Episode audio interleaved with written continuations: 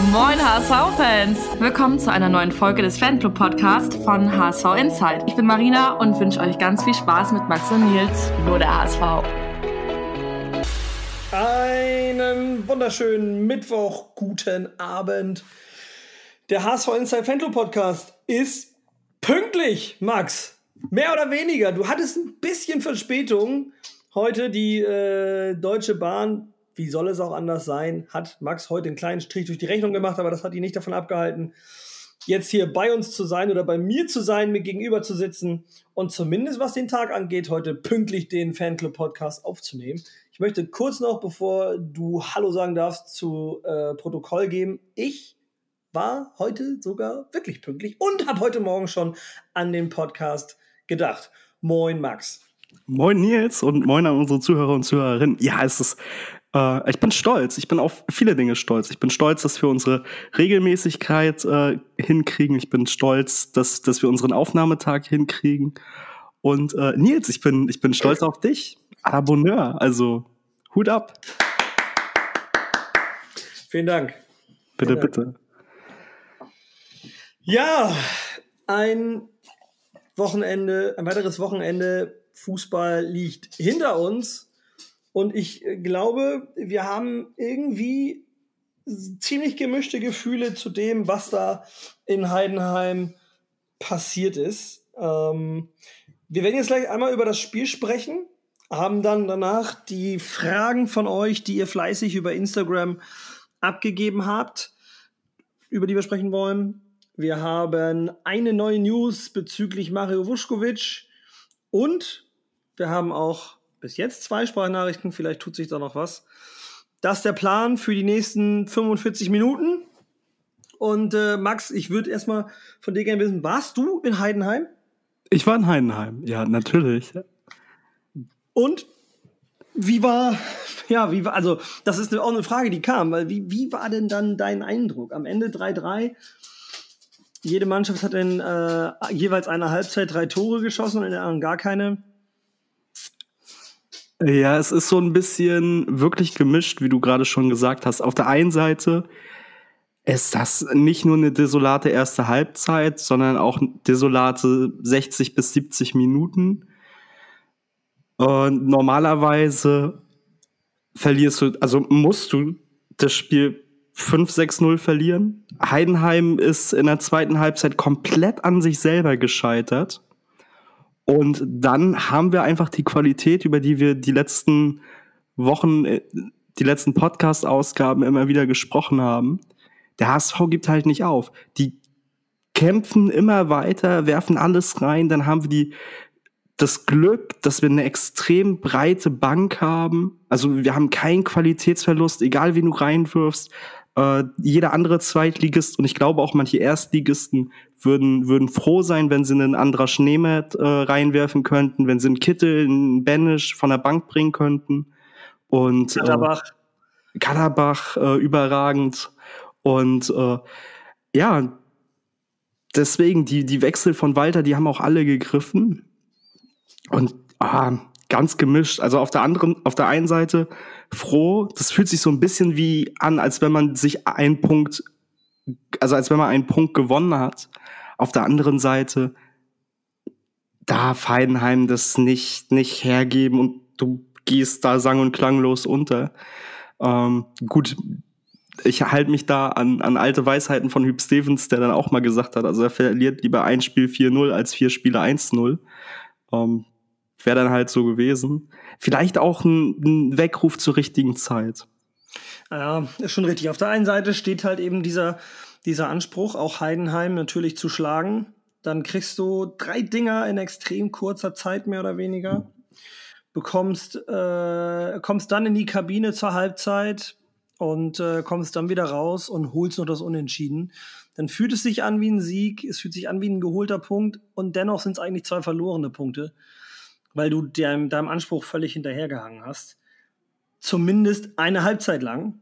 Oh, eigentlich 70 Minuten. Also ja, aber hast du das also Spiel gesehen? ganz generell, bitte? Hast du, du hast das Spiel gesehen? Ja, ja, klar. Ja, so und ey, also was Heidenheim in der zweiten Halbzeit macht mit ihren gefühlt tausend Chancen. Wir haben ja bis Walter dann irgendwann auf eine Dreierkette umgestellt hat, überhaupt in der Abwehr katastrophal. Also viele haben dann auch nach dem Spiel auf äh, unseren äh, Javier Montero rumgehauen, raufgehauen und ich glaube, das ist einfach ein sehr, sehr undankbares erstes Spiel in Heidenheim. Ähm, da kommen dann noch vermutlich ganz andere Faktoren wie die Kommunikation etc. Ja, und Haier hätte auch zwei Dinge verhindern können mindestens. Also das, ich würde ja. auch tatsächlich gar nicht zu sehr auf einzelne Personen eingehen, weil die erste Halbzeit war einfach richtig, richtig schlecht. Und wir sind auch nicht gut aus der Kabine gekommen. Aber das, was zwischen dem Pfiff zur Halbzeit passiert ist, als die Spieler in die Kabine gegangen sind und dem Abpfiff, äh, da hat man dann schon gemerkt, dass die dann, natürlich klar, nach der Umstellung hat das richtig gegriffen, dass die da äh, eben ja sich nicht aufgeben. Und da kann man halt immer sehen, dass die haben auch vorher die Gegentore ja nicht wirklich mit Absicht jetzt kassiert.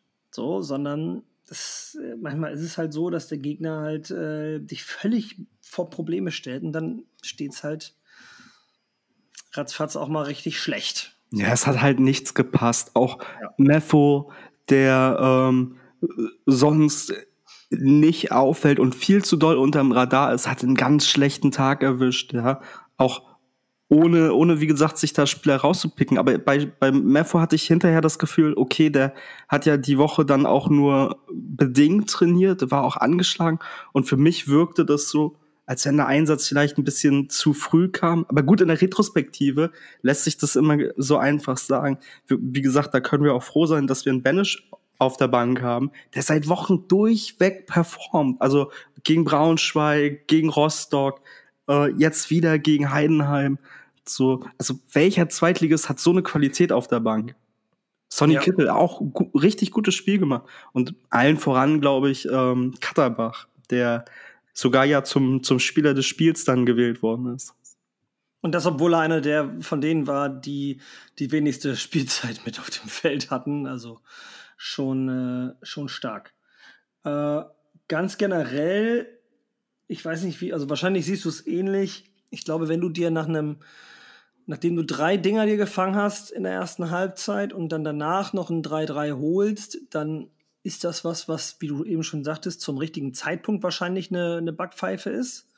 Zum anderen wird es wahrscheinlich von der Mentalität her der Mannschaft auch nochmal einen Schwung geben, weil die jetzt eben tatsächlich dafür trotzdem belohnt wurden, dass sie nicht aufgehört haben. Und ich glaube, das ist psychologisch ganz wichtig, wenn man sich erinnert, dass wir äh, gegen Aue damals noch unentschieden gespielt haben, gegen Hannover dann auch noch unentschieden gespielt haben, nachdem wir jeweils hochgeführt haben. Dann, äh, da sind wir danach da nicht mehr wirklich von weggekommen. So, und wenn es gut läuft, dann haben wir dieses Jahr den Spieß umgedreht. Ich glaube, wir hätten das Spiel letztes Jahr nicht mehr gedreht. Und äh, ich hatte ein paar Leute, die mir auf Instagram geschrieben haben, dann, ja, äh, Tim Walter, der hat ja die schlechte Aufstellung das muss ich noch mal klarstellen. Ich glaube, oder ich, also ich, ich, ich kann so, solche Sachen nicht, nicht einfach hinnehmen und ich dulde sie auch eigentlich nicht, denn erstens, Tim Walter entscheidet das ja alles nicht selber. Das hatten wir hier schon ein paar Mal und jeder, der hier jede Folge hört oder das öfter hört, diesen Podcast, der weiß das. Das zweite Ding ist, ähm, eben weil er das nicht selber entscheidet, wer nachher aufgestellt ist, auch wenn er es am Ende natürlich ist Walter der, der den, den Hut auf hat. Ähm, Nichtsdestotrotz sprechen die ja im Trainerteam. Die Spieler, die gestartet sind, haben ihm und dem Trainerteam Anlass dafür gegeben, Startelf zu spielen. Und das sicherlich nicht erst am Samstag im Abschlusstraining oder Freitag, sondern sicherlich über einen längeren Zeitraum der Woche. Und ich finde, es ist sogar eine große ähm, Leistung von Tim Walter, der maßgeblich diesen Punkt gerettet hat. Damit, dass er ähm, Veränderungen zur Halbzeit vorgenommen hat. Dann gemerkt hat, okay, die Spieler in diesem System, das funktioniert nicht so, wie ich das gedacht habe. Dann das System noch umstellt und es dann läuft und wirklich alle Wechsel, Benesch, Nemeth, Karabach, die haben wirklich alle äh, sehr gut funktioniert. Und ähm, von daher kann ich da die Kritik an Tim Walter äh, nicht stehen lassen. Und auch die Aussage, die dann danach kam, so, ja, der hat ja nur seinen Fehler korrigiert. Nein. Also ich sehe das komplett anders. Ich finde, Tim Walter hat einen Riesenjob gemacht und hat uns am Wochenende, ähm, klar, natürlich, die Spieler haben die Tore erzielt, aber Tim Walter hat da schon auch einen großen Anteil dran gehabt jetzt. Ja, da gehören ja auch dann einfach viele, viele kleine Zahnräder ähm, dazu, die ineinander greifen müssen, damit am Ende irgendwie das richtige Ergebnis dasteht. Und ich finde, da ist jetzt keiner in der Startaufstellung, wo man sagen kann, das jetzt aber ein Fehler. So, wir haben einen breiten Kader, also wir könnten vermutlich auch 20 äh, gute Leute in die Startelf irgendwie drücken. So, das ist aktuell ein Luxusproblem. Und äh, ja, meine Güte, also kann passieren. Hätte Tim Walter oder hätten einzelne Protagonisten gewusst, dass sie so einen schlechten Tag erwischen oder so eine schlechte Stunde, dann wäre da vermutlich auch ein bisschen was anders passiert. Aber das weißt du halt im Vorfeld ja nicht. Hinterher ist es immer leicht zu sagen, so, ja, ach. Weißt du? Wie gesagt, wie, wie ja, bei Mefo so. Hinterher ist irgendwie leicht zu sagen, ja, okay, vielleicht kam der Einsatz ein bisschen zu früh, war nicht 100% fit, wirkte auch irgendwie nicht so richtig wach. Ja, gut, in der Retrospektive. Also, wann ist es im Vorfeld eine schlechte Idee, Jonas Meffert spielen zu lassen? Zumal es im, im Nachgang ja immer einfach ist zu sagen, hey, das ist falsch. Wahrscheinlich, also ich gebe dir 80% Wahrscheinlichkeit, hätte er Katterbach und Nemeth von Anfang an gebracht, hätten genau die gleichen Leute gesagt, das ist eine schlechte Aufstellung. Ja, vermutlich. Und äh, ich habe jetzt viel, viele gehört, die ähm, Katterbach in die Startaufstellung jetzt am Wochenende gegen Bielefeld sich äh, wünschen würden. Wobei ich glaube, hm, ich finde jetzt, dass es nicht unbedingt muss, weder Muheim noch Haier rauszunehmen, die beide eine sehr gute Rückrunde bis jetzt spielen. Und gut, also wer hat halt gegen Heidenheim die ersten 60 Minuten gut ausgesehen? Ah, gut, also ich bei Haier die ersten beiden Tore steht er jedes Mal hinter dem Angreifer, was ich ja schon immer kritisiere, dass man als Verteidiger hinter dem, also nicht zwischen dem Angreifer und dem Ball steht, sondern hinter dem Angreifer und äh, quasi der Angreifer zwischen dem Verteidiger und dem Ball ist. Ähm, und auch bei dem dritten Treffer kann er, glaube ich, vorher den Ball mit dem Kopf klären, wenn er hochspringt. Nichtsdestotrotz, also ich würde Katterbach jetzt auch nicht unbedingt in die Startelf beschreien, einfach auch aufgrund dessen, dass du ihm damit dann sofort den Druck auflädst. Also du schiebst damit sofort den Druck auf ihn. Der hat ein gutes, der hat wirklich ein gutes Spiel gemacht. Ich fand, das war tadellos. Und ich will auch gerne sofort, also lieber gestern als morgen, mehr von ihm sehen. Aber äh, wenn man ihn jetzt beispielsweise für Muheim, das sehe ich gar nicht. Ganz und gar nicht. Das wäre auch für Muheim äh, eine Klatsche, die er nicht verdient hat. Bei Haier leistungstechnisch gemessen am letzten Spiel könnte ich es mir vorstellen. Nichtsdestotrotz brichst du damit Haier trotzdem auch so ein bisschen dieses, okay, also das Selbstvertrauen, weil er hat diesen Platz, er spielt da regelmäßig und auch er muss Fehler machen dürfen. Und du lädst halt Katterbach sofort eben diesen Hype, der jetzt gerade um ihn entstanden ist nach diesem Spiel bei den HSV-Fans, lädst du ihn sofort auf und deswegen glaube ich auch, dass Tim Walter das nicht machen wird. Ja, ich glaube sowieso, dass, also Tim ist ja nun ein sehr äh, kommunikativer Trainertyp und der, also man hat es ja auch bei Dompe gesehen, wo, wo im Vorfeld viel gerätselt wurde, von wegen, spielt er, spielt er nicht, so und den, auf den er auch gesetzt hat. Und Tim Walter ist eigentlich niemand, der groß in der Startelf rumrotiert, wenn er nicht zwangsläufig muss. Und äh, ist eigentlich auch ein sehr gnädig ist vielleicht das falsche Wort, aber der setzt halt auf seine Leute und der wechselt die halt nicht irgendwie bei dem erstbesten Fehler oder bei der erstbesten Formkrise aus, sondern setzt eigentlich weiter auf die. Man hat es ja auch gesehen letzte Saison bei dem Jonas David, äh, der am Anfang seine Spiele gebraucht hat, bis er sich so ein bisschen in die zweite Liga und an das Tempo gewöhnt hat. Und äh, wo ich auf der Tribüne auch schon dachte so, oh Mann, Tim, jetzt erlöst den Jungen doch mal. Aber der hat konstant weitergespielt und du hast es nach sechs, sieben Spieltagen gesehen, der David wurde immer besser. So, mhm, ja. das ist ja nun schlussendlich das. Äh, Haya ist jetzt vielleicht nicht mehr im Status ähm, eines Talents, aber wir wollen alle, dass äh, mehr oder weniger der HSV auf junge, talentierte Spieler setzt. Aber dann muss man den jungen, talentierten Spielern auch Spielzeit geben. Ja, und man muss die Leute, man muss den Leuten Fehler machen lassen, weil von auf der Bank sitzen, ja, weil von auf der Bank sitzen und im Training wird halt keiner besser. Also natürlich im Training schon zu einem gewissen Punkt, aber du weißt, was ich meine. Also die Weiterentwicklung des Spielers passiert im Wettbewerb auf dem Platz und nicht, dass der auf der Bank sitzt. Dafür brauchst du dann halt keinen 20-Jährigen holen. Also zum einen äh, damals, was ich gerade sagte, Kerem Demirbay eine super Vorbereitung gespielt und dann verschenkt an, äh, ich glaube, es war damals Hoffenheim. Ja. Äh, wir wissen alle, wo er dann gespielt hat überall. Also bei der Hoff, bei der TSG sehr stark dann nachher, bei Leverkusen dann sehr stark. Ähm, wobei er da ja jetzt mittlerweile auch nicht mehr richtig zum Zug kommt, nachdem er zwischenzeitlich. Ja, wobei er da aber eine ganze Zeit lang eine wichtige Rolle gespielt hat, ne? Das muss man ja, das stimmt schon. vergessen. Ähm, oder sagen wir mal, Choupo-Moting, gerade gestern in der Champions League gegen PSG gespielt mit den Bayern, war beim HSV nicht, war dem HSV nicht gut genug. So. Ey, aber also ja, Choupo-Moting. Also, äh, kurz noch einen Satz da hinten dran. Äh, die, also es gibt keinen Spieler im aktuellen Kader, der, bevor er zum HSV gekommen ist, besser war, als er jetzt ist.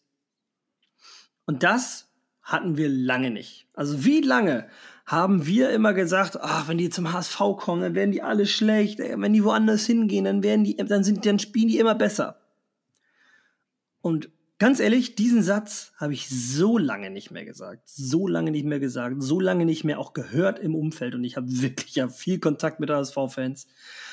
Und das ist der Verdienst von Jonas Bold, von Tim Walter und das macht das aus, was auch unsere Ultras immer wieder sagen, dass da was zusammenwächst, dass man zusammensteht und dass man zusammen diesen Weg geht. Und ähm, das finde ich ganz großartig, muss ich gestehen. Ja, definitiv. Ähm, zu Choupo-Moting ganz kurz. Also wer hätte vor ein paar Jahren gedacht, der hat ja jetzt wirklich auf der Zielgerade seiner Karriere nochmal alles rausgeholt.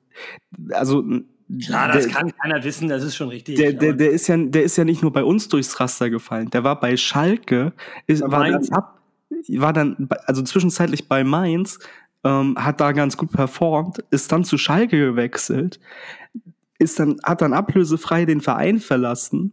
Ähm, für den, also für Chupomoting auch ganz witzig, ist nie in seiner Karriere eine Ablösesumme bezahlt worden. Der ist immer ablösefrei äh, gewechselt und äh, ist dann in Schal ist dann auch bei Schalke, hat er nicht gezündet, war ablösefrei und den wollte keine Sau. Keine Sau wollte den. Und dann ist er, warum auch immer, bei PSG untergekommen, weil die sich gedacht haben. Ja, stimmt. Bei, bei Stoke, erst bei Stoke war er, dann war er richtig gut und dann ist er halt bei PSG nochmal untergekommen, weil die halt gedacht haben, na okay, wir haben einen Kylian Mbappé, wir haben einen Neymar, wir haben, äh, ich glaube, Mauro Icardi hat zu der Zeit äh, schon da gespielt und so. Wir haben da drei Leute im Sturm und wir brauchen eigentlich nur jemanden, der ab und zu mal spielt, wenn die keinen Bock haben oder wir die schonen müssen für irgendwie wichtigere Spiele. Ja, dieses eine Mal, wenn Neymar im Jahr dann wieder mal verletzt ist, weil seine Schwester Geburtstag hat. Ja, das, das ist Weltklasse. Seit zehn Jahren äh, spielt er irgendwie im März kaum Spiele weil seine Schwester Geburtstag hat. Ja, großartig. Auf jeden Fall. Und dann hat er halt bei PSG in den Einsätzen, die er da bekommen hat, gegen irgendwelche französischen Orte, die äh, nur wirklich hartgesottene Fußballfans äh, kennen, so geglänzt, dass der halt dann doch ja auch mit PSG im Champions League Finale war, da auch einen gewissen Anteil dran hatte und jetzt halt irgendwie für Bayern Stürmer Nummer eins ist auf einmal, wo Robert Lewandowski den Verein Richtung Barcelona verlassen hat. Ja. So kann es manchmal gehen. Auch die Wege des Fußballs sind manchmal unergründlich. Ähm, das Spiel gegen Heidenheim haben wir dann, glaube ich, soweit eigentlich abgehakt. Ja, außer du haben wir noch willst. ein paar Fragen tatsächlich zu dem Spiel. Deswegen würde ich jetzt sonst einfach, äh, wenn du nicht ak- aktiv jetzt ad hoc noch irgendwie was dazu hast, würde ich tatsächlich einfach mal auf die, äh, auf die Fragen überspringen quasi. Ja, dann lass uns zu den Fragen kommen. Ich äh, bin gespannt, was du da vorbereitet hast. Ich äh, weiß ja, ich weiß ja von nix. Ich bin auch gespannt, denn ich habe äh, die Fragen, ich habe zwar geguckt und es sind viele und wir können natürlich nicht alle davon beantworten, äh, aber wir werden jetzt mal ein paar davon durchgehen. Ein paar sind äh, noch in, also gehen auch auf das Spiel noch ein gegen Heidenheim und äh, ein paar andere eben nicht. Das kann jetzt sein, dass es gemischt ist, weil ich kann die jetzt hier nicht sortieren. Ja, alles gut, kein Die erste Stress. Frage ist aber, also eine Frage auf der ersten Seite hier ist direkt ähm, von äh, Luca-A.S, äh, wobei ich, ich lese die Namen mal nicht vor, wenn das, also von einem, von einem Luca auf jeden Fall.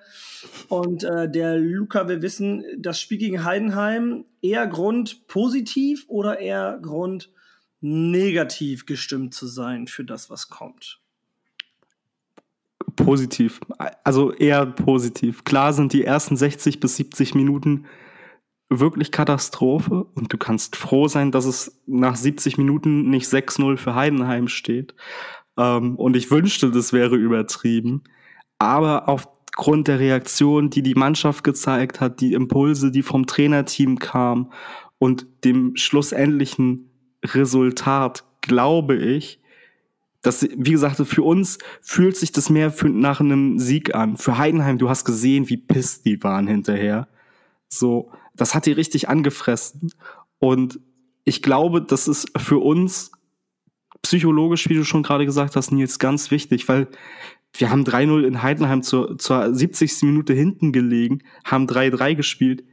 Heidenheim ist eins der, der besseren Teams in der zweiten Ja, ja ich Liga. wollte sagen, es ist nicht so unbedingt da Platz 17 der zweiten Liga, sondern es ist Hochkaräter, ne? Also, Ja. Also im Grunde genommen, wer soll denn jetzt noch kommen? Was soll uns denn jetzt noch passieren, dass irgendwas dazwischen kommt zwischen uns und unserem Saisonziel, wenn wir es also wenn Heidenheim es nicht zu Hause schafft, in der 70. Minute bei drückender Spieldominanz ähm, einen drei Tore Vorsprung nach Hause zu bringen. Ja, Ja, ja Also sehr schön gesagt. Sehr schön gesagt. danke, danke. Also höchstens Darmstadt, ich glaube, das ist noch mal, ähm, das wird noch mal ein sehr kräftezerrendes Spiel sein. Da sehe ich Darmstadt leider auch aktuell ein bisschen weiter vorne als uns mit so ja 0,5 bis äh, 1 Prozentpunkten. Ähm, aber es macht auf dem Niveau halt unfassbar aus. Und ich weiß nicht, hast du das DFB-Pokalspiel zwischen Darmstadt und Frankfurt gesehen? Ja. Ich fand das also ich fand Darmstadt beeindruckend. Ich Hut ab, was die seit zwei Jahren leisten. Hat jetzt nicht so viel mit uns zu tun, aber Ja, wenn, du. wenn wir die Nummer zwei hinter Darmstadt werden, dann kann ich damit leben. Also auf jeden Fall starkes Spiel von denen. Wer es nicht geguckt hat, guckt euch mal die Highlights an. Die haben da einen äh, Champions League Aspiranten in Schach gehalten und richtig vor Probleme gestellt. Ne? Also das äh, darf man darf man nicht unterschätzen. Ja, nicht nur Aspiranten, die spielen ja jetzt auch im Ach also Frankfurt steht im Champions League Achtelfinale. Ähm, das hätte man sich vor ein paar Jahren vermutlich auch nicht träumen lassen. Aber ja, und Darmstadt hat super mitgehalten. Ja. Also den äh, Satz eben, der war, der war sehr schön, der war sehr schön gesagt mit dem, mit dem Saisonziel. Äh, was haben wir hier noch für eine Frage? Ähm, wäre der HSV erstligareif oder würde. Achso, ich habe ja gar nicht noch, noch gar nicht drauf geantwortet. Ne? Ich sehe das genauso wie du. Ich bin auch eher positiv gestimmt. Nächste Frage. Wäre der HSV erstligareif oder würde eine Sensation äh, aller Schalke drohen? Also ich Ich will glaube, das ist richtig schwer zu beantworten. ja, Also äh, ich würde schon sagen, dass wir Spieler mit Erstliga-Charakter haben. Vor allem Ludovic Reis äh, ist eigentlich in der zweiten Liga äh, ja wie ein Schüler auf der Hauptschule, der nach einem Jahr gesagt bekommt, Alter, du bist hier unterfordert. Ähm, deshalb, also äh, es ist von daher schwierig, weil das nochmal ein ganz anderes finanzieller, ein ganz anderer finanzieller Rahmen ist, der in der ersten Liga fällig ist und da kommt es einfach auf ganz viel Managementarbeit an nachher. Ich bin mir aber sicher, korrigiere mich, wenn du da anders äh, oder äh, sagst, wenn du da anders äh, das siehst. Ich habe so viel Vertrauen in Tim Walter, in Jonas Bold, in Costa und Co., dass der, dass ich glaube, dass der HSV schon einen funktionierenden Plan für die erste Liga aufstellen kann, wenn wir aufsteigen, ohne dass wir direkt wieder absteigen. Es wird natürlich ein Kampf gegen den Aufstieg, äh, Abstieg. Das ist völlig klar. Sollten wir aufsteigen, dann ist im ersten Jahr in der ersten Liga das Ziel, nicht wieder abzusteigen. Ich glaube, das kriegen wir auch hin. Wir werden sicherlich äh, den Großteil der Spiele nicht gewinnen, sondern irgendwo zwischen Sieg, Niederlage und Unentschieden. Aber ich glaube nicht, dass wir wieder direkt absteigen würden. Ja, da bin ich im Großen und Ganzen bei dir. Ähm, einfach, also erstmal zu Schalke. Ich halte das nicht für eine Sensation. Die wissen gar nicht so richtig, wie die letzte Saison den Aufstieg geschafft haben. So, die haben viel auch halt von einem Terodde profitiert, ähnlich wie wir in dem Jahr davor. So, wenn du einen Spieler hast, der dir 20 bis 30 Saisontore ähm, fast garantiert, dann wirst du mit einer sehr hohen Wahrscheinlichkeit gegen sehr viele Mannschaften gewinnen und dann wirst du am Ende des Tages irgendwie oben stehen. Ähm, Bremen hat ein extrem schwaches erstes Jahr, also Halbjahr gehabt. So, da sind sehr viele Faktoren äh, dann zusammengekommen. Es ist nicht so, dass Schalke von, vom ersten bis zum letzten Spieltag irgendwie diese Liga an die Wand gespielt hat. Und äh, Schalke ist halt auch echt eine krasse Trümmertruppe. Ähm, aber das, das nur der Ausflug zu Schalke. Ähm, ich glaube, es wird natürlich, wie du schon gesagt hast, es wird schwierig. Ich könnte mir vorstellen, dass der Walter-Fußball, den wir spielen, in der ersten Liga vielleicht sogar ein bisschen besser funktioniert als in der zweiten Liga, weil in der zweiten Liga hast du sehr viele Teams, die sehr tief hinten drin stehen, die sehr eklig spielen du hast wenig Raum und in der ersten Liga hast du da so ein bisschen mehr Platz. Kreative Spieler wie einen Ludovic Reis oder Laszlo Benisch, ähm, vielleicht auch noch ein Sonny Kittel, wenn er dann noch da ist, die haben da mehr Raum, die haben mehr Möglichkeiten auf dem Platz. Das ist alles ein bisschen, bisschen dynamischer. Es wird wirklich Fußball gespielt. In der zweiten Liga wird ja immer eher so ein bisschen Fußball gearbeitet. Und deswegen glaube ich, dass uns das grundsätzlich liegen wird. Wir haben dann ja auch mehr Geld, um qualitativ bessere Spieler zu holen. Ich glaube, wenn wir jetzt in der ersten Bundesliga spielen würden, dann wären wir vermutlich im unteren Mittelfeld, würden vielleicht so ein bisschen in die Abstiegszone dippen, aber wären am Saisonende überm Strich. Also vermutlich irgendwas zwischen Platz 12 und Platz 15 so. Wäre so mein, meine Glaskugel. Ähm, Marlon hat gefragt, wer unser Lieblingsspieler beim HSV aller Zeiten ist. Und äh, die Frage können wir nicht beantworten. Aber wenn du dir die Folge mit der Fußballdebatte, die wir gemeinsam aufgenommen haben, nochmal anhörst, dann bekommst du definitiv die Antwort. War eine sehr lustige Folge. Da haben wir über unsere HSV Alltime-Mannschaften gesprochen. Lohnt sich auf jeden Fall reinzuhören. Moritz hat gefragt, wo kann man am besten parken? Ähm, Moritz, ich, äh, also da jetzt hier nur die Frage steht, wo du am besten parken kannst, ich würde dir einen Parkplatz empfehlen. Mögliche Aufstellung gegen Bielefeld. Kittel, Katterbach, Benesch. Sollen die rein oder nein? Das hatten wir jetzt eigentlich eben schon, also zumindest was Katterbach anging. Würde, also wie, äh, bei Kittel sehe ich das nicht mit der Startelf, aber was sagst du zu äh, Laszlo Benesch? Äh, Finde ich überragend, was der seit Wochen spielt und bin mir aber da so ein bisschen bin aber da so ein bisschen unschlüssig, wen willst du rausnehmen? Also, ja, das Problem habe ich auch. Ich, ich, ich würde nicht unbedingt einen Meffo rausnehmen. Ein Reis kannst du sowieso nicht rausnehmen. Und äh, Wer, wer spielt denn da aktuell äh, noch die Position? Der dritte fällt mir nämlich gerade nicht ein. Ich muss mal ganz kurz. Ah, okay. Ähm, Königsdörfer. Ja, fand ich, hat jetzt die letzten Spiele so ein bisschen ähm, sich wenig zeigen können. Auf der anderen Seite kommen wir ja zu dem Punkt, wo wir, wo wir vorhin drüber gesprochen haben. Ich glaube, das wäre jetzt das falsche Signal an Königsdörfer, den rauszunehmen. Ich finde den eher auf der Position, auf der er aktuell in diesem System spielt, fehlbesetzt. Und mhm. ich habe eher das Gefühl, dass Tim Walter viel von Königsdörfer hält und Königsdörfer spielen lassen möchte, aber in diesem System ist gerade ne, mit Jatta, mit einem Dompe, mit einem Glatzel, ist vorne kein Platz für Königsdörfer, weil Tim Walter jetzt wir haben viele Luxusprobleme, ne? Wenn ja. Wir da, also, wo wir da jetzt gerade bei sind. Ich meine, Nemeth würde mir auch noch einfallen für vorne. Äh, klar, Renzi für die Außen, Laszlo, dann Noah Katterbach. Ja, also deswegen, wir haben einen extrem breiten Kader und du hast egal, also fast egal, wen du rausnimmst, kein Qualitätsverlust. Ich glaube, in Summe kann man sagen, wir sind eher dafür, eine Mannschaft zusammenzuhalten als Startelf, die schon länger zusammenspielt als Startelf. So.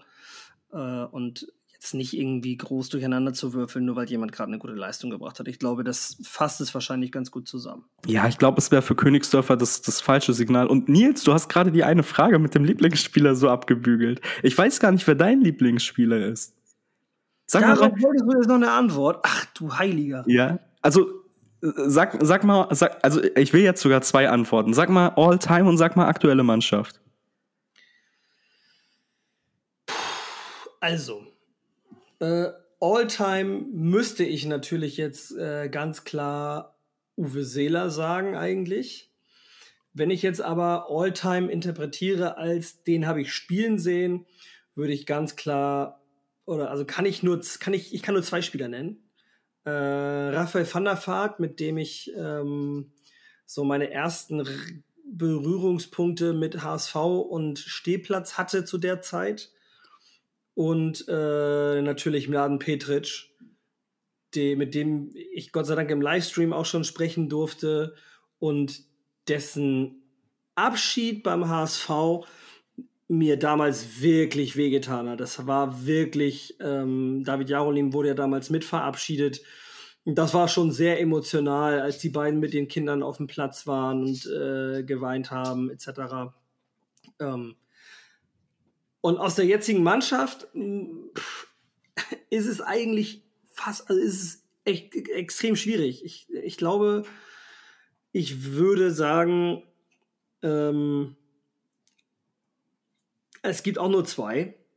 Äh, Tom Mickel und Bakary Yatta, weil als Fan ähm, diese Identifikation der beiden mit dem HSV, äh, das ist was, damit kann ich mich identifizieren. Also Baccariata, der dann zu Hause am Tisch sitzt und ein Video macht, wie er mein Hamburg lieb ich sehr singt. Tom Mickel, der mit dem Fahrrad morgens, äh, mit dem Fahrrad von, ich glaube, von seiner Frau Sabrina zum Training fährt oder so, mit dem pinken Fahrrad.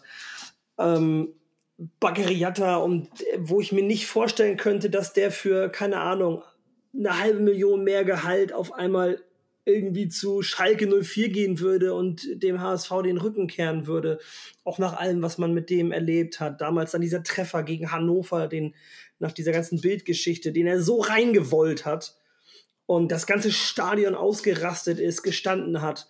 Das sind so Sachen, mit denen, äh, also die einfach hängen bleiben. Und ich habe mir angewöhnt, dass auch mit dem Alter, das nicht mehr unbedingt danach zu entscheiden, wer mein Lieblingsspieler ist, weil der der beste Kicker ist oder die beste Torquote hat. Das ist was für kleinere Jungs, die sich, äh, die gerade so die ersten Berührungspunkte mit dem Sport haben. Dann ist man oft erstmal tatsächlich eher Fan von den besseren Sportlern, äh, bevor man dann irgendwann merkt, so, ah, das berührt mich wirklich, wenn ich hier stehe, wenn ich die Trommeln höre, etc., die Lieder singen, das Wir-Gefühl und so weiter von daher ist das, sind das, glaube ich, so die, mit denen ich mich identifizieren kann, weil ich glaube auch bei Tom Mickel nicht daran, dass der überhaupt auch nur Bock hätte, woanders hinzugehen, selbst wenn es das Angebot geben würde.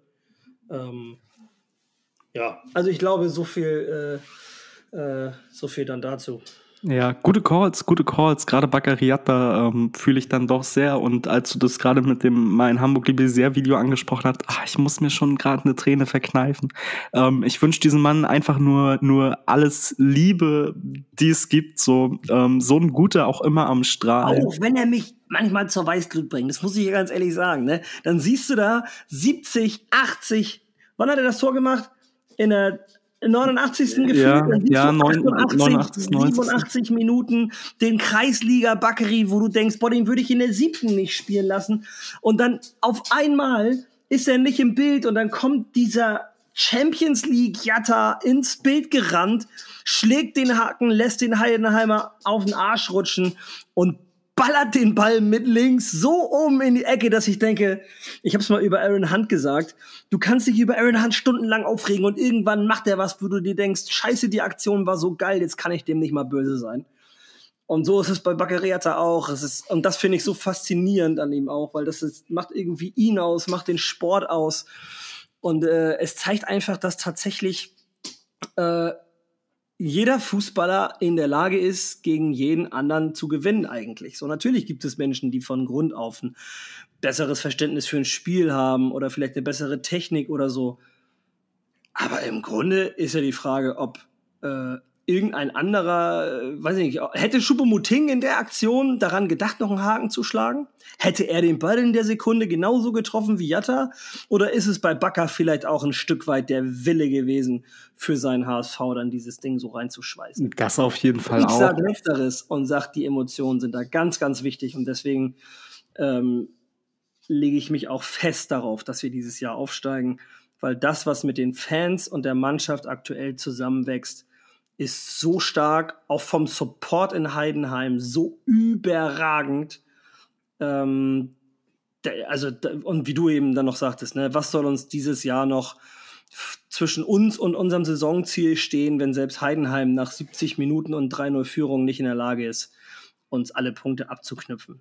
Ja, also zu, zu Bakker, wie gesagt, das ist so ein, so ein auch herzensguter Mensch und äh, wie gesagt, äh, ich liebe den und äh, auch die, diese, diese ganze Leidenszeit ja rund um seine, seine mutmaßliche Identität, wie der das zumindest auf dem Platz weggesteckt hat, das muss ja auch ganz viel mit einem Menschen machen, das wir uns gar nicht vorstellen können.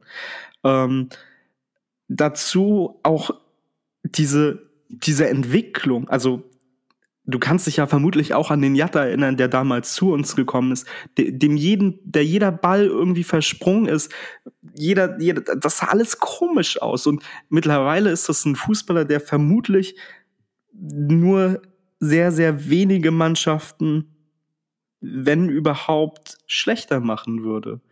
Also ich glaube, der würde sich, egal wo du den rein packst, egal in welche Truppe, würde der sich immer diesem Niveau, natürlich mit einer gewissen Vorlaufzeit dann, auch anpassen. So.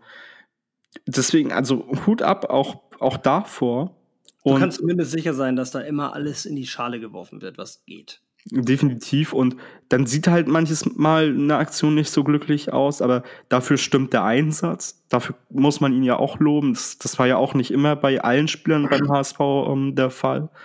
Und ja, ich glaube auch, solange es beim HSV Leute gibt, die auf den setzen und der regelmäßig spielt, geht er nicht weg. Also das könnte halt wirklich so ein Spieler sein, der, der für immer beim HSV bleibt.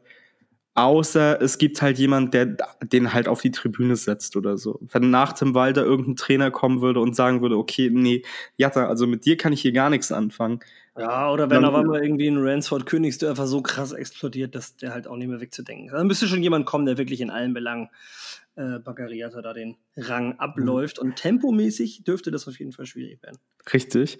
Kurz zu meinen Lieblingsspielern. All-time Raphael van der Vaart. Natürlich ganz klar an Nummer zwei Tamas Rikon, den ich immer krass fand, immer gut fand und sehr schade fand, wie, wie seine Zeit beim HSV geendet ist als, als ganz junger Spieler.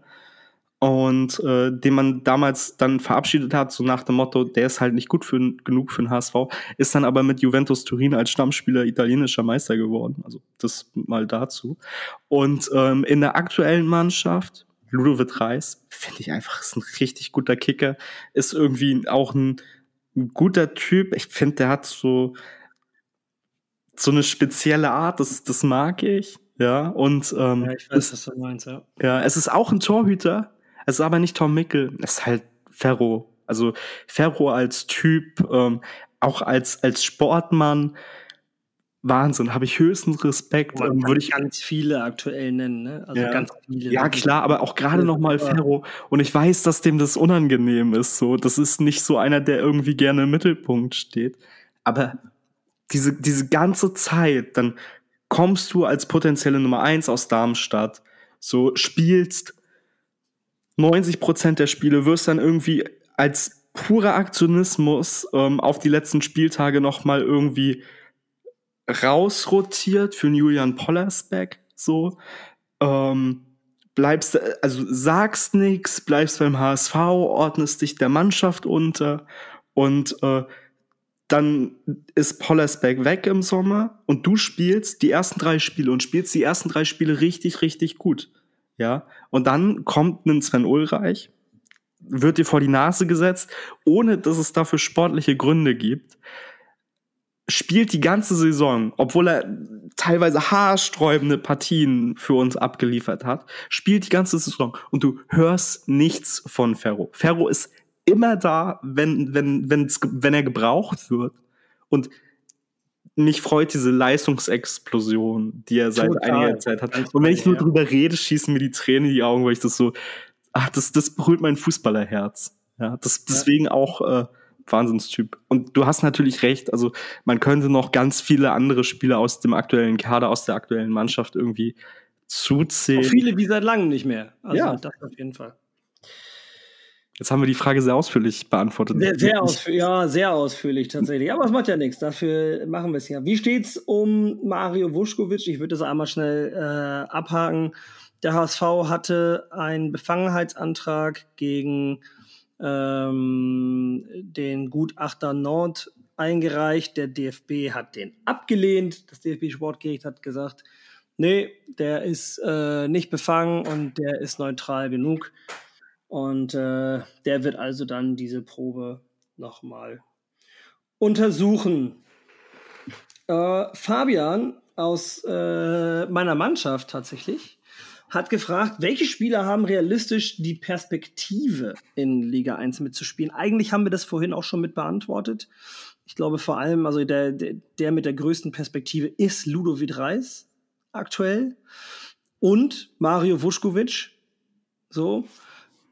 Wobei ich glaube, dass wir tatsächlich gar nicht allzu viel umbauen müssten bei einem Aufstieg. So. Ja, also wir haben wirklich viele Spieler, die mindestens Erstligapotenzial haben. Also ich sehe da, wenn ich jetzt an die Aufstellung von letzter Woche denke, ähm, sehe ich ganz klar einen Muheim, ich sehe einen Jonas Meffert, ich, Ludovic Reis sowieso, einen Königsdörfer auch, ähm, Dompe, Glatzel wird vermutlich in der ersten Liga keine 25 Tore mehr schießen, aber ich glaube schon, dass der auf eine, ein, also auf eine zweistellige Anzahl äh, an Tore kommt. Ähm, Baccariata da weiß ich nicht, wo da eine Decke ist. Wie gesagt, ich glaube, der macht keine Mannschaft auf der Welt schlechter, wenn man ihm genügend Zeit gibt. Ähm, ein Laszlo Benisch, einen, einen Katterbach, einen anderer Schneemet, die können sich alle in der ersten Liga zeigen und entwickeln. Ja, ob das dann der große Wurf ist, sei mal dahingestellt, aber das Potenzial sehe ich da auf jeden Fall bei allen. Und bei den nicht genannten ist halt irgendwie ja, Schonlau, klar, der hat schon erste Liga gespielt. Ähm, eine Montero kann ich jetzt nicht einschätzen. Ich habe nicht wirklich viele Spiele gesehen, ähm, weil ich die türkische Liga beispielsweise nicht verfolge. So, aber der hat auch schon Champions League gespielt. Warum soll er nicht Bundesliga ähm, gut spielen? Da müssen wir aufpassen, dass wir halt einen Spieler nicht wegen einem schlechten Einsatz irgendwie bewerten. Ja. Ojo hat geschrieben, wenn der Fußballclub Heidenheim Sportclub heißen würde, dann stände da SC Heidenheim. Also Scheidenheim. Also das, damit lasse ich euch, mit den Gedanken lasse ich euch alleine.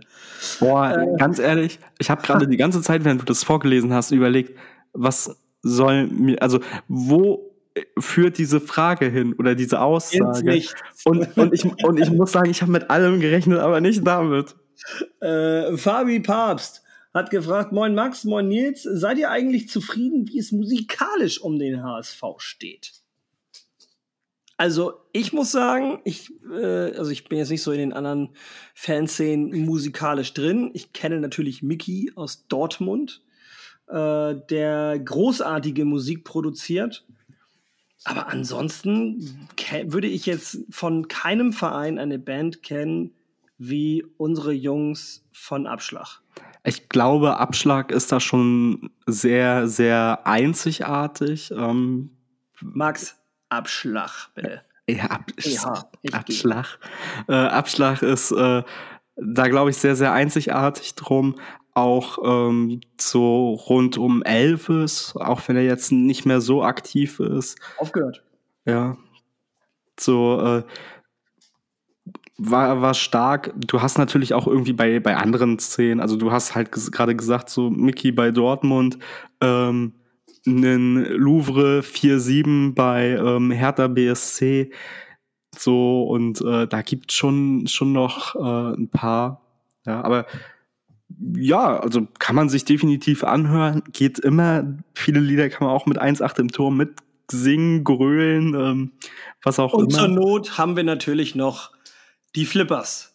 Und die ist, das, ja ist das eine HSV-Gruppe? Ich kenne die ja nicht. Ich, ich, also nee. natürlich nicht, aber ich meine, also wer noch nie auf einer Auswärtsfahrt, wir sagen Dankeschön gehört hat, ähm, der ist noch nie wirklich auswärts. Habe ich, hab ich übrigens nie, nie gekannt, nie mitbekommen, bis ähm, ein, ein gemeinsamer Bekannter, Stadionkumpel, ähm, Fanclub-Mitglied, äh, das nicht zu seinem äh, Signature-Move gemacht hätte. Hä? Ich meine ich mein Strobel.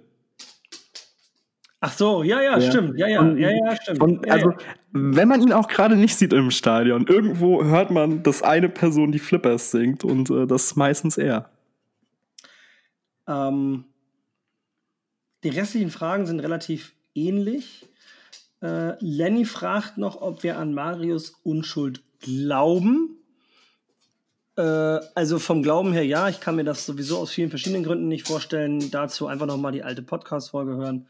Und Max, weiß ich, du siehst das genauso.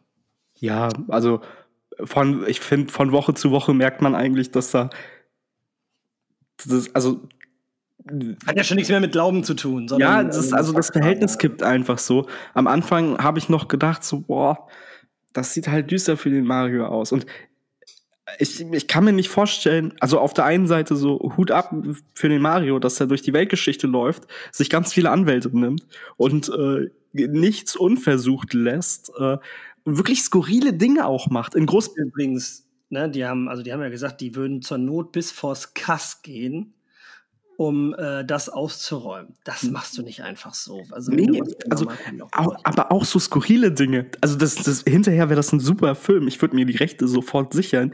Dass das Vuskovic in England war, in Großbritannien, also halt Großbritannien, England, ja, ähm, und da sich einen Lügentest unterzogen hat, weil der in Großbritannien vor Gericht gilt und hier in Deutschland nicht. Aber einfach diese, diese Möglichkeit, wir, wir nehmen alles wahr, was irgendwie, irgendwie geht und dieser, dieser Test sagt dann wohl auch irgendwie mit einer schwindelerregend hohen Wahrscheinlichkeit äh, das richtige Ergebnis. Und laut dem ist Mario nicht gedopt. Und ich, ich möchte einfach für alle Beteiligten, für den Mario, für den HSV, für, für, für die Fußballwelt, so möchte ich einfach, dass das am Ende eine runde Geschichte ist, der Mario sich rausstellt, dass es, dass er nichts gemacht hat und äh, er dann hoffentlich ganz schnell, ganz bald wieder für den HSV auf dem Platz steht.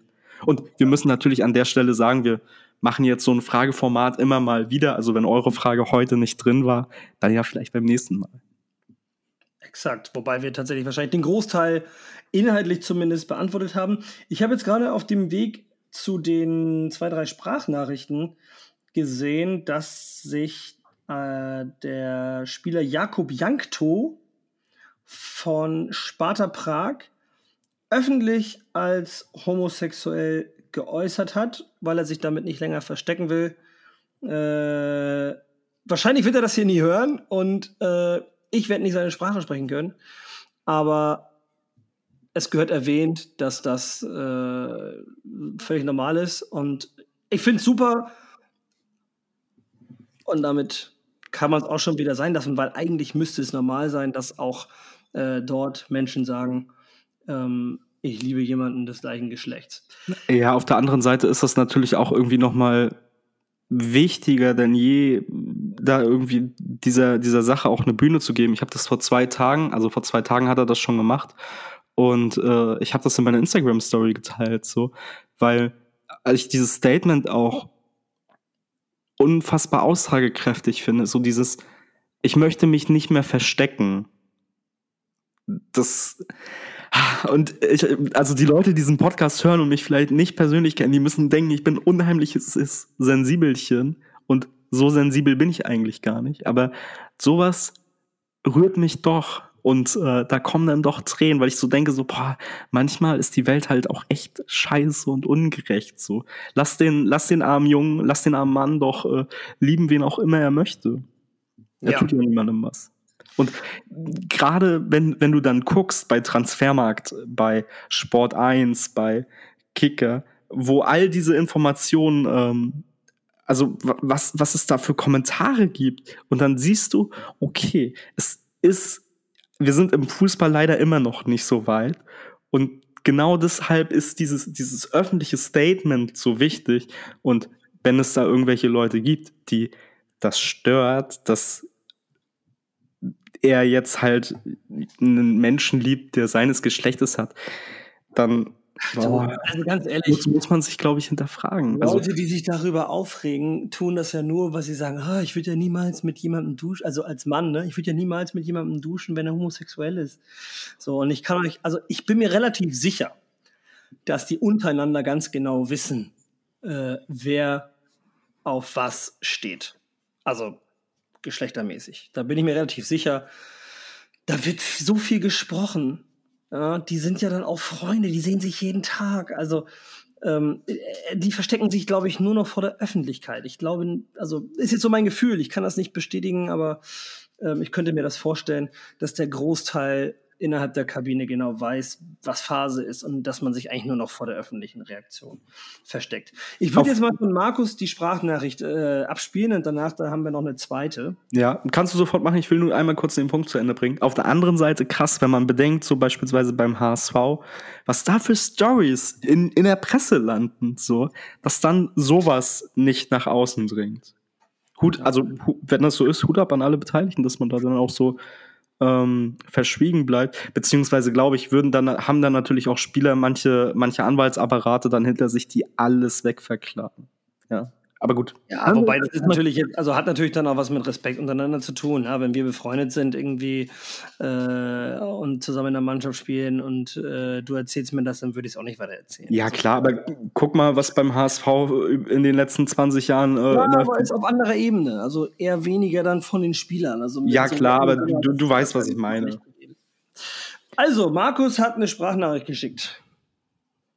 Denkt ihr, Ludo wird nach der Saison noch über beim HSV bleiben und der HSV wird Ludo halten?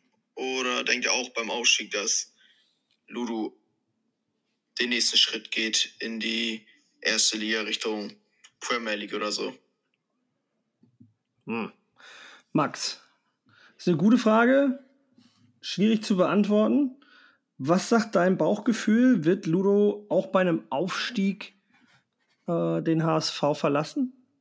Nee, also bei einem Aufstieg glaube ich, dass er ein Jahr, potenziell vielleicht sogar länger, je nachdem, wie dieses Jahr dann auch ähm, abläuft, beim HSV bleiben wird. Wenn wir jetzt aufsteigen und wir spielen krass gegen den Abstieg, kommen unten rum, kommen unten nicht raus und steigen entweder wieder ab oder bleiben halt so Platz 14, Platz 15, dann glaube ich, ist halt nach dem einen Jahr Schluss für Ludo beim HSV. Wenn wir vielleicht ja nicht um die internationalen Ränge gleich mitspielen, aber wenn, wenn du siehst, die Mannschaft entwickelt sich und die könnte das schaffen, dann kann ich mir sogar vorstellen, dass man den vielleicht noch ein Jahr länger halten könnte. Bei einem Aufstieg, äh, bei einem Nicht-Aufstieg müssen wir, glaube ich, gar nicht reden, dass sich der Spieler, der sich jetzt das dritte Jahr zweite Liga ähm, beim HSV, zweite Jahr zweite Liga antut beim HSV, nicht auch noch ein drittes Jahr zweite Liga, glaube ich, antun würde beim HSV. Er bis 2026 verlängert äh, gibt eine Kaufoption. Ich könnte mir sogar vorstellen, dass man die dann vorher rauskauft beim HSV. Aber das gucken wir dann, wenn das soweit ist. Die zweite Sprachnachricht. Ähm, eigentlich wollte ich die Person ankündigen, aber die hat es selber übernommen. Und äh, deswegen äh, spiele ich sie jetzt einfach ab. Ich bin's, der 1,90 große, 30 Zentimeter breite, der Junge, der in der Dusche hin und her hüpfen muss, damit er äh, nass wird. Ähm, Frage lautet, glaubt ihr, Noah Katterbach wird beim nächsten Spiel eine Chance auf einen Startelf-Einsatz haben? Also man merkt an den Fragen, an beiden Fragen, dass wir uns die vorher nicht angehört haben, absichtlich nicht. Ähm, wir haben das jetzt, wir haben das jetzt vorhin schon thematisiert. Wie gesagt, also ich glaube, ähm, also verdient hätte er es vielleicht trotzdem. Ähm, es ist aber schwierig, tatsächlich ihn gegen ihn, irgendwen jetzt einzutauschen, ohne das Mannschaftsgefüge wahrscheinlich auch zu zerstören. Von daher ähm, sehe ich ihn nicht in der Startelf nächste, also jetzt am Wochenende.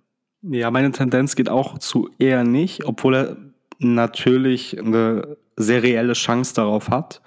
Ähm, die Trainingswoche ist ja auch noch ein bisschen hin. Also es kann ja auch mal sein, dass man da schnell mal irgendwie umknickt oder so siehe Jonas David irgendwie mit seiner Hüfte ähm, beispielsweise. Deswegen, aber ich glaube, wenn Haya und Muheim fit sind, dann spielen die beiden erstmal. Und vielleicht wird Katterbach dann früher, früher reingeworfen als die letzten Male. Und äh, die Ankündigung in der Sprachnachricht von Luca, die ist natürlich Weltklasse. Ich, du, also stark, äh, sehr mit Humor umgegangen und äh, wir mögen, wir mögen ihn ja sowieso beide sehr. Luca ist ein, ein schräger Vogel, aber äh, ein Typ mit, mit Charakter und äh, ich finde sowas ja geil. Von daher, Luca, ja, nimmt sich auch selber nicht so ernst, hat das Herz am rechten Fleck ja, und genau.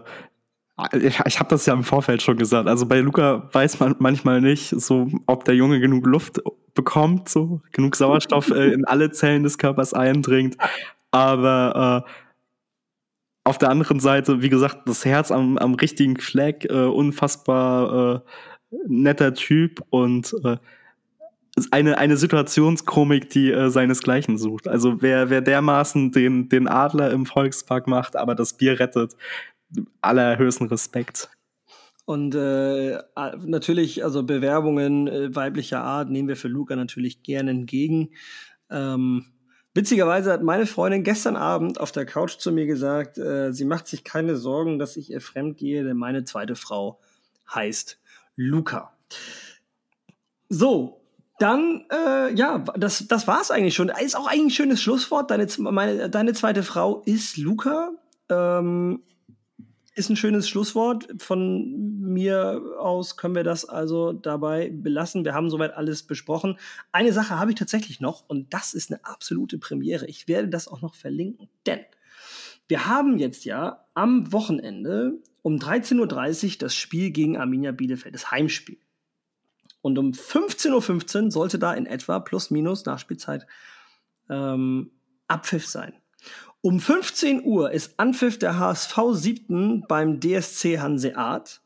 Und das Spiel wird von Sport Total TV live im Netz übertragen.